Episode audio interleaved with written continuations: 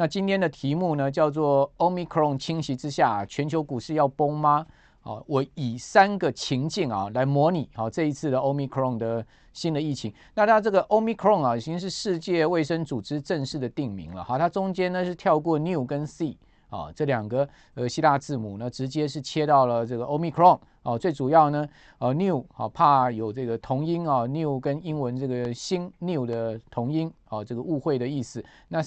那那个习呢啊，这呃大家都知道中国国家主席习近平啊的姓啊，所以呢呃为尊重这个呃习大大好，所以把它跳过去啊，所以世卫组织呢在。呃，把新的病毒啊定名在 Omicron 上面呢，也颇有智慧的了哈。好，那这个是啊，为什么定名叫 Omicron 的最主要原因？那其实南非这个病毒啊，其实并不是一个新的新闻了哈，就是说新闻啊，它是一个旧闻哈，因为这个病毒呢，其实在十一月二十、十一月九号的时候就已经有确诊案例了。那至于说为什么会到上周末哦才爆发全球的恐慌，包括金融市场的下杀呢？我个人认为最主要几个原因，第一个原因是因为欧美各国采取了这个严格的边境的这个防疫措施，好，那因为边境一防疫，好，大家要想到说啊，那经济是不是又要开始出现问题了？好，所以你可以看到航空股啦、观光股啦这些好不容易涨上来一些股票呢，都出现了大跌的行情，啊，包括美股、包括台股，今天的反台面上都反映这样的一个情况。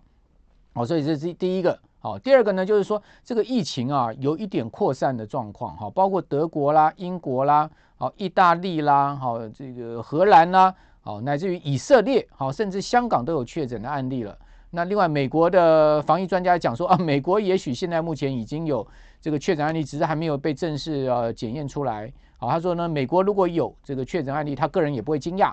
好，所以说有往这个全世界扩散的一个问题。好，那。这样子的呃利空冲击之下，好，就引发了这个全球的一波好这个小股灾啊。那讲小也不小啊，因为在黑五啊啊，就是说感恩节过后啊，我们一般叫黑色星期五啊，这个美股啊，它仅仅是只有交易一呃半天左右的时间，因为它下午一点钟就收盘了，是提早很早好几个小时收盘的啊。这个没有想到黑五呢，美股出现了这个非常大的跌势啊。好，比如说以来讲黑五当天呢、啊。这个标普的跌幅呢，达到百分之二点二七，好，两趴多的跌幅是创下今年二月以来最大的单日跌幅记录。另外，纳斯克指数的跌幅也达到百分之二点二三，哦，那罗素两千小型股票指数呢，跌幅更达到百分之三点七哦。另外，费城半导体指数因为先前涨很多了哈，所以跌下来也跌得特别重，哦，跌幅百分之二点九，将近三趴，哦，是四大指数啊，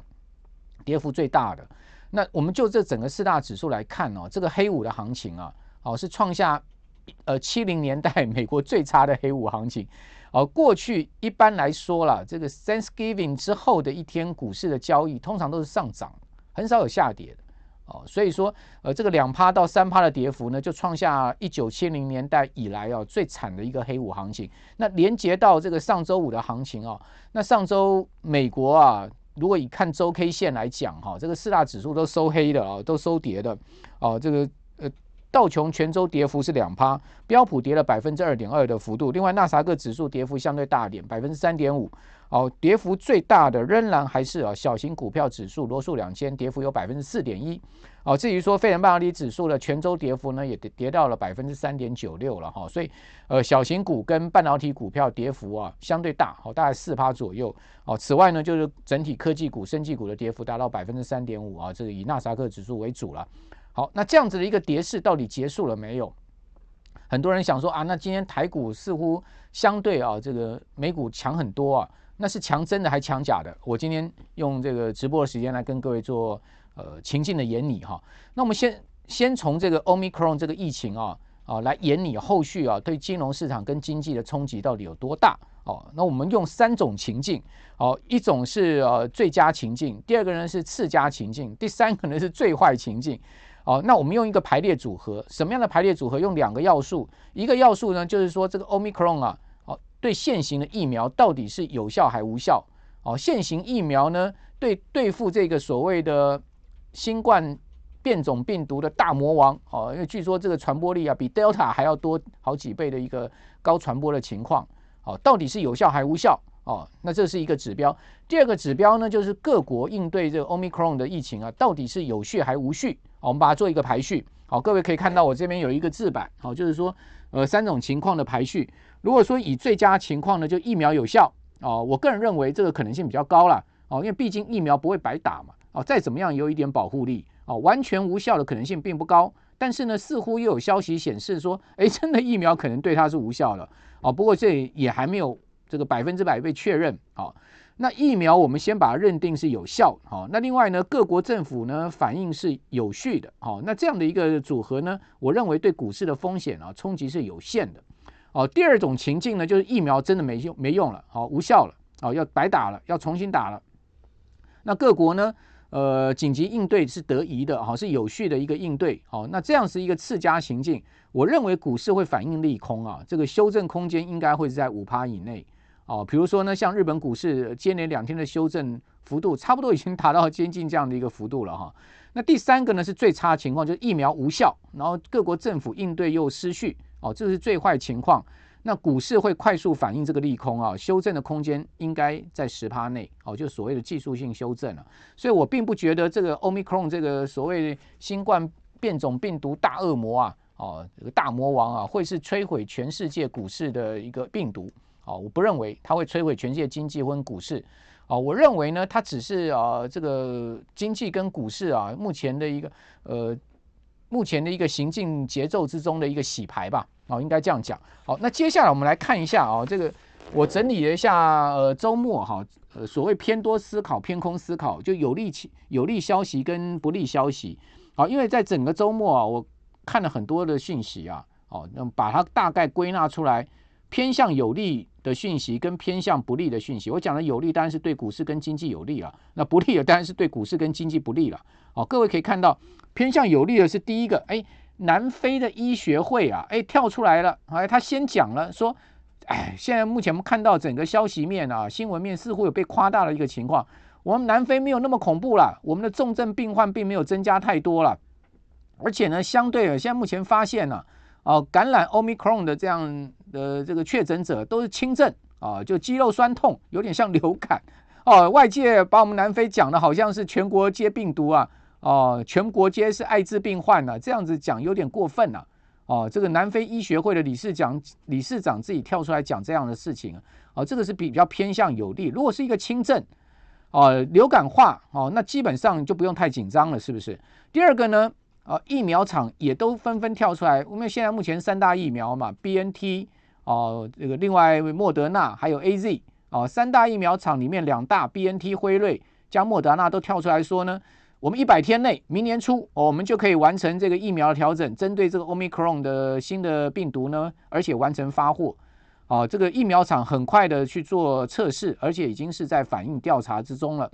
哦，那个这单疫苗厂当然会掌握这个商机啦。哦，因为毕竟呃前一波疫苗股都跌得很惨嘛。哦，所以说呢，疫苗厂呢，呃，这个见见猎心喜，对不对？再加上又可以赚钱，有什么不好？哦，所以说疫苗厂很快的反应。哦，那这个当然，如果说疫苗厂这么快速，一百天内、三个月内可以反应发货的话，基本上，呃，就算它是会造成重症，哦，那应该在疫苗的这个呃这个出来，这个呃这个新的疫苗出来的情况之下，哦，这也是一个比较偏向利多的消息。第三个呢，就是欧洲各国还有全世界各国都加强了边境管制嘛。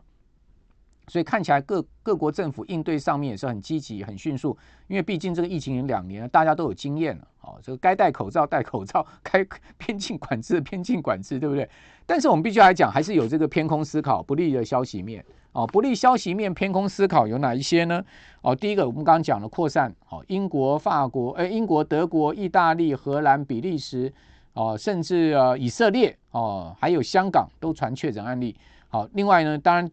我觉得比较令人悲伤的，好，或者说呢，对金融市场经济会比较大冲击，就是疫苗真的到后面世卫组织确认，现在目前三款疫苗是无效的，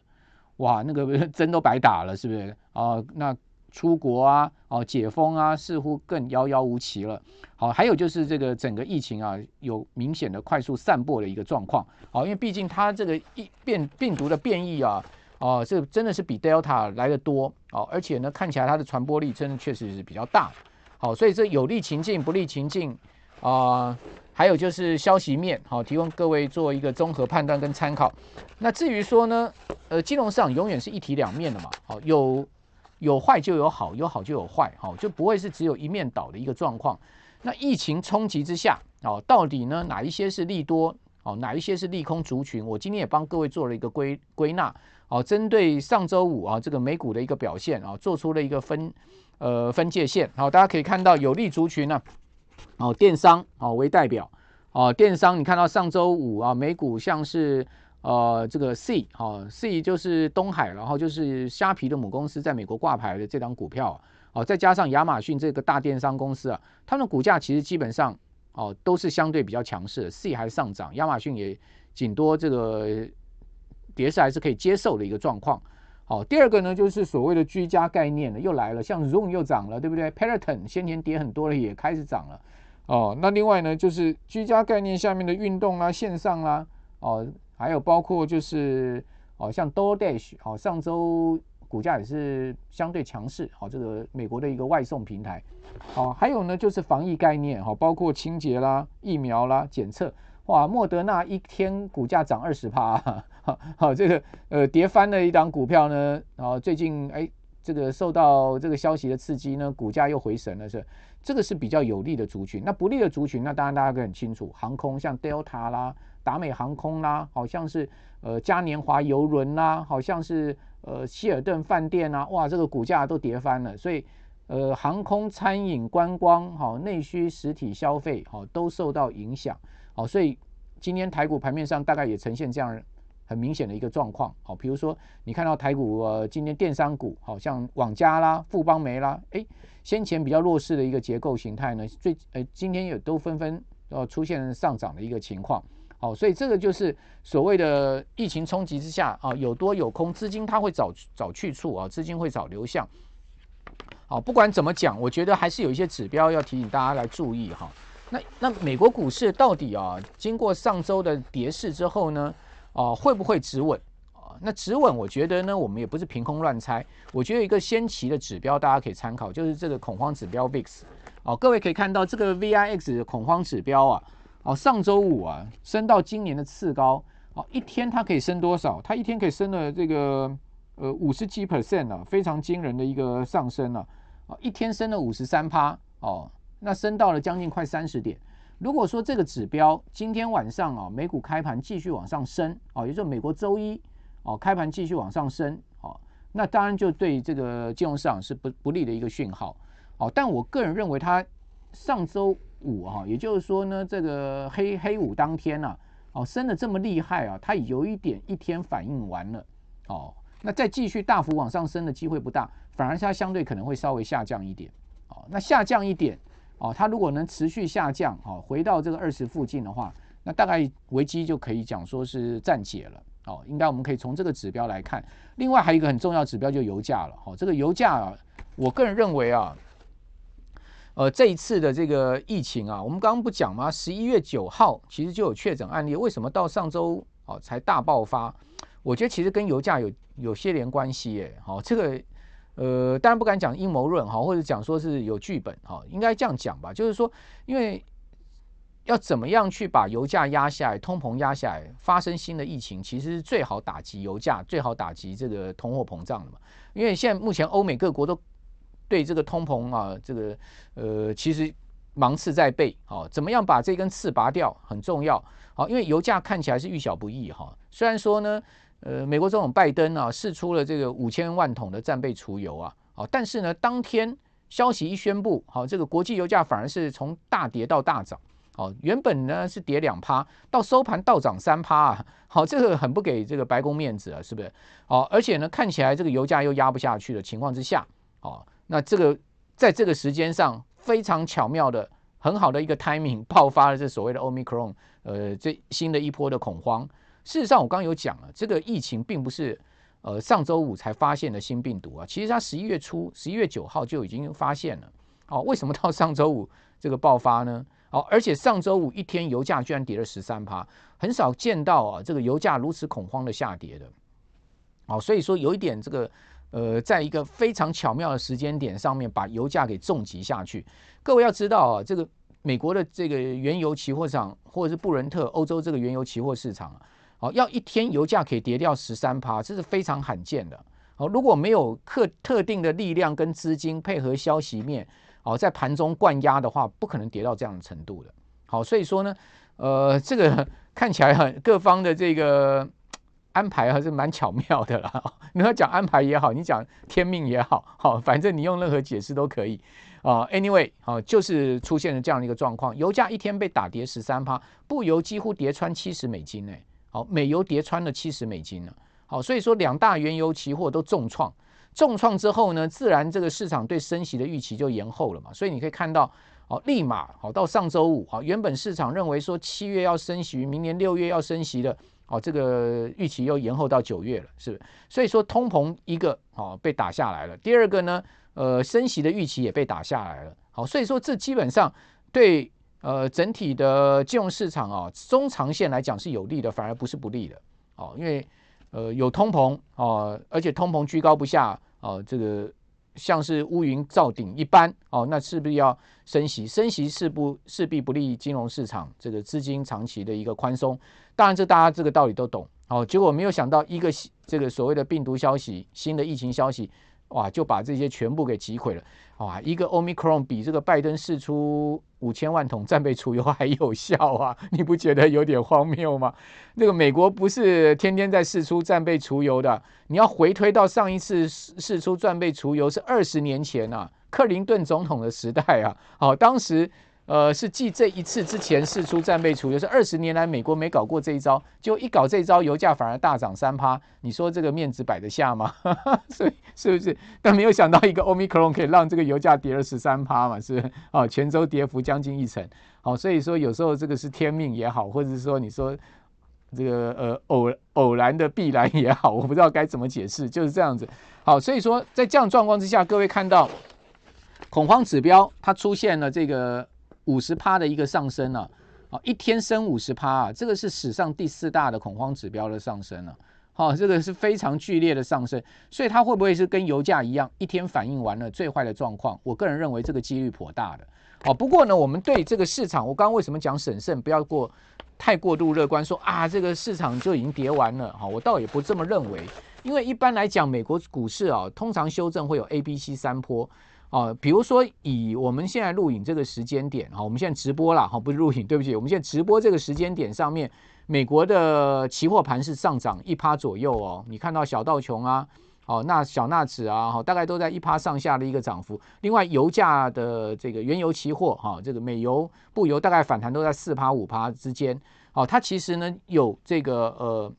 把上周五似乎有稍微超跌的部分呢，把它弹回来。但是呢，我刚有跟各位报告，美国向来股市如果是一个比较明显的修正波，它通常会走一个 A、B、C 三波修正。也就是说呢，A 波如果我们把它视为是上周的一个回错的话，本周它可能会出现一个 B 波的反弹。B 波反弹之后，它可能有一个 C 波修正。其实事实上，这个 C 波修正才是一个最佳买点。如果各位手上有美股的话，今天晚上啊，明天我讲台北时间啊，今天晚上、明天呃清晨啊。好，这个美国股市啊，就周一的行情啊，黑五过后的这个呃第一个交易的行情啊，如果有反弹，其实是一个减码美股的时间点。好，稍微减码空出一些现金，等待西坡修正之后呢，你再进行把你之前哦这个卖掉持股再把它买回来。好，为什么这样讲呢？哦，为但但各位记得啊，是减码，并不是全部砍掉。你不要说 把手上股票全部砍掉，万一它不是一个。A、B、C 三波，它是直接回升呢？哦，这也是有可能哦。所以你把所有股票都砍掉了，万一它是一个回升创高行情，那你不就傻眼？是不是？所以说呢，呃，可能出脱个三分之一到二分之一的持股之后呢，静待后市的一个行情的沉淀。啊，如果它是一个回升行情，那你砍掉二分之一到三分之一，你还是可以把它补回来嘛，对不对？哦，你不至于空手傻眼嘛。如果说你今天真的对了，它有个 C 波在探底的话。那你是不是就可以买到这个更便宜的这个？你原来比你原来卖掉的这个持股更低的价位，把它再从容的补回来呢？啊，手上又多一点现金，其实你心情也会比较安定一点。那至于说台股，我个人觉得我的操作策略也会是这样子。今天不是砍股票的时间点，今天开盘你就知道说它其实一开啊，而且杀低到季线那个地方，你怎么会去砍股票呢？对不对？好，短线上面已经上周五破月线，今天再杀低到季线附近，其实在这个地方应该是按兵不动，静待反弹上去呢，再做减码。好，空出一些现金，这个大概至少两到三成的现金在手上之后呢，等待如果美股真的有西坡下跌的话，哎，你再把你先前砍掉那些股票再补回来。好，这个就是所谓的比较灵活的操作跟运用了哈。这个是提供给我们的线上朋友大家参考。那另外，呃，十二月还会不会有行情？我认为十二月肯定还有行情的。也就是说，圣诞老公公行情啦，哦，乃至于元月效应都还会有。我们之前有给各位看过统计数据嘛？假设说美股十二月上半月是下跌的，其实它下半月的行情会相当亮眼，尤其是圣诞老公公行情，就是说，呃，圣诞节到隔年哦，元月一号、二号这七天的行情叫圣诞老公公行情。哦，假设说整整个这个呃美股哦，在十二月二十五号圣诞节之前是下跌的，哇，那这个这段时间的上涨几率高达将近快八成了。也就是说呢，最好前面跌跌完之后的后面这段时间会相对亮眼，哦，它的上涨几率更高。所以说现在目前感觉上有一点好像在走这个 pattern，哦，这个十二月上半月跌一跌，哦，做一个 A、B、C 三波的整理完之后呢，诶，十二月下半月哦，到圣诞老公行情到元月效应再涨一波，哦，可能性不不小。我我认为这个可能性比较，如果是这样子的话，那各位就要去注意科技股了。为什么？因为上周五有一个。同步大跌的就是美国的国债殖利率。那国债殖利率大跌，其实它有两个意义。一个意义呢，就是这个股债啊，跷跷板的这个方选啊，并没有破坏掉，就没有没有方选啊，机制上没有失灵。也就是说，美股大跌的同时呢，资金跑到债市去避险，这个其实是一个比较好的现象。那国债值日率大跌，代表资金跑到债市去，好，资呃债券价格大涨，那变成说呢避险，好避险的一个操作策略。好，那。相对国债殖利率大跌呢，就有利科技股跟成长股的后市。为什么？大家都知道，所谓成长股，它会去做殖利率比较，好，去跟这个国债殖利率去做比较。假设国债殖利率升太高的时候，相对都比较不利于成长股，啊，因为成长股本身来讲，它看的是成长，它并不是看的评价，是在这个股息的部分。好，所以说呢，呃，股利并不是成长股的重点，好，股利呢只是给一些价值型股票啊，或者是说一些纯股型的股。这投资人啊，他们比较重视的。那你真的会去投资这个成长股，会去操作成长股人，通常不会去看股利的哈，你就看它的成长的这个空间跟机会。好，那既然是这样子呢，相对而言呢，这个国债殖率如果越走越高，好，相对整体利率水准越推越高的话，就会不利于这些成长股。好，因为第一个呢，资金成本会上升，不利于这些成长股；第二个呢，相对殖率比较也会不利于这些成长股。可是呢，正好。现在目前的情况相反哈，因为上周五呢，美国国债殖利率是大跌十多个基点的，一下跌破了一点五，好，跌穿了一点五，所以对于美国的成长股，甚或全球的成长股是有利的，所以我还是坚持我的看法，就是说呢，我认为呢，啊、大家还是可以去注意啊，像是辉达啦、苹果啦哈这些成长股，当然最好的选择应该是巨型的科技龙头股，像是苹果，啊，各位可以看到苹果呢，呃，接连上涨了一个大波段之后呢。诶，上周五它也出现了三趴左右的跌幅，啊，事实上它跌下去，它还没有跌到月线哦，绿色线这个地方是月线，它才跌到了十日线的位置。也就是说，过去十个交易日，你如果买进苹果的话，大概它回到你的这个买进的成本附近。好，所以说基本上就是十个交易日平均成本，大概就是在呃上周五苹果收盘的这个地方。好，所以呢。苹果股价还守在十日线，仍然是一个强势的格局哦。不信各位去看一下台积电，台积电已经破月季线了。好，所以相对台积电来讲的话，那苹果当然是相对强势了。好，所以说，呃，如果回到我刚的立论，哈，就是说呢，这个疫情它是属于一个我们认为是呃比较好的一个情境的模拟。好，第二个呢，呃，美国会有圣诞老公公行情，哦，十二月上半月稍微修正一下。好，下半月重重回涨势，A、B、C 三波修正。如果真的是照这个版本的话，哦，那事实上其实我们应该是逢低去布局一些好的哦，尤其像如果以美股来讲的话，就是一些巨型的科技的龙头股啊，应该是这样的一个策略。好，不过呢，我们还是有但书哦，万一这个疫情呢不是如我们沙盘推演所这样子一个状况，哇，这个 Omicron 这个疫疫呃病毒真的非常毒啊，会让人重症啊，甚至死亡率上升，住住院重症上升率呃上升啊，然后疫苗又无效哦，全世界各国政府封锁边境，又又还是造成了境内扩散跟感染的话，那我们今天所讲的这些状况就要全部推翻哦哦，所以说现在目前呢。不能太过乐观的原因在这个地方，但是你也不用去太过紧张哦，要审慎看待这个市场，因为现在目前整个消息面还在逐渐的厘清之中，不必预设立场，最重要的是持续观察一这个盘面上面的这个金融市场的一举一动，好，以及呢去观察最新消息的呈现，好，以及世卫组织的这个呃他们发布的讯息是很重要哦，各国的这个所谓的呃马路新闻啊，看看就好。真正重点在世卫组织，他们正式的 announce 是什么？因为毕竟，呃，世卫组织经过所有专家研判出来的结果，哈、哦，他们出来的这个说法呢，是为全世界所公认的，哈、哦。那至于说各地方的马路消息，那就是参考喽。好，那以上我们今天的直播到这边，好、哦，相关讯息提供给我们所有线上朋友参考，好、哦，谢谢大家，好、哦，祝各位投资顺利，拜拜。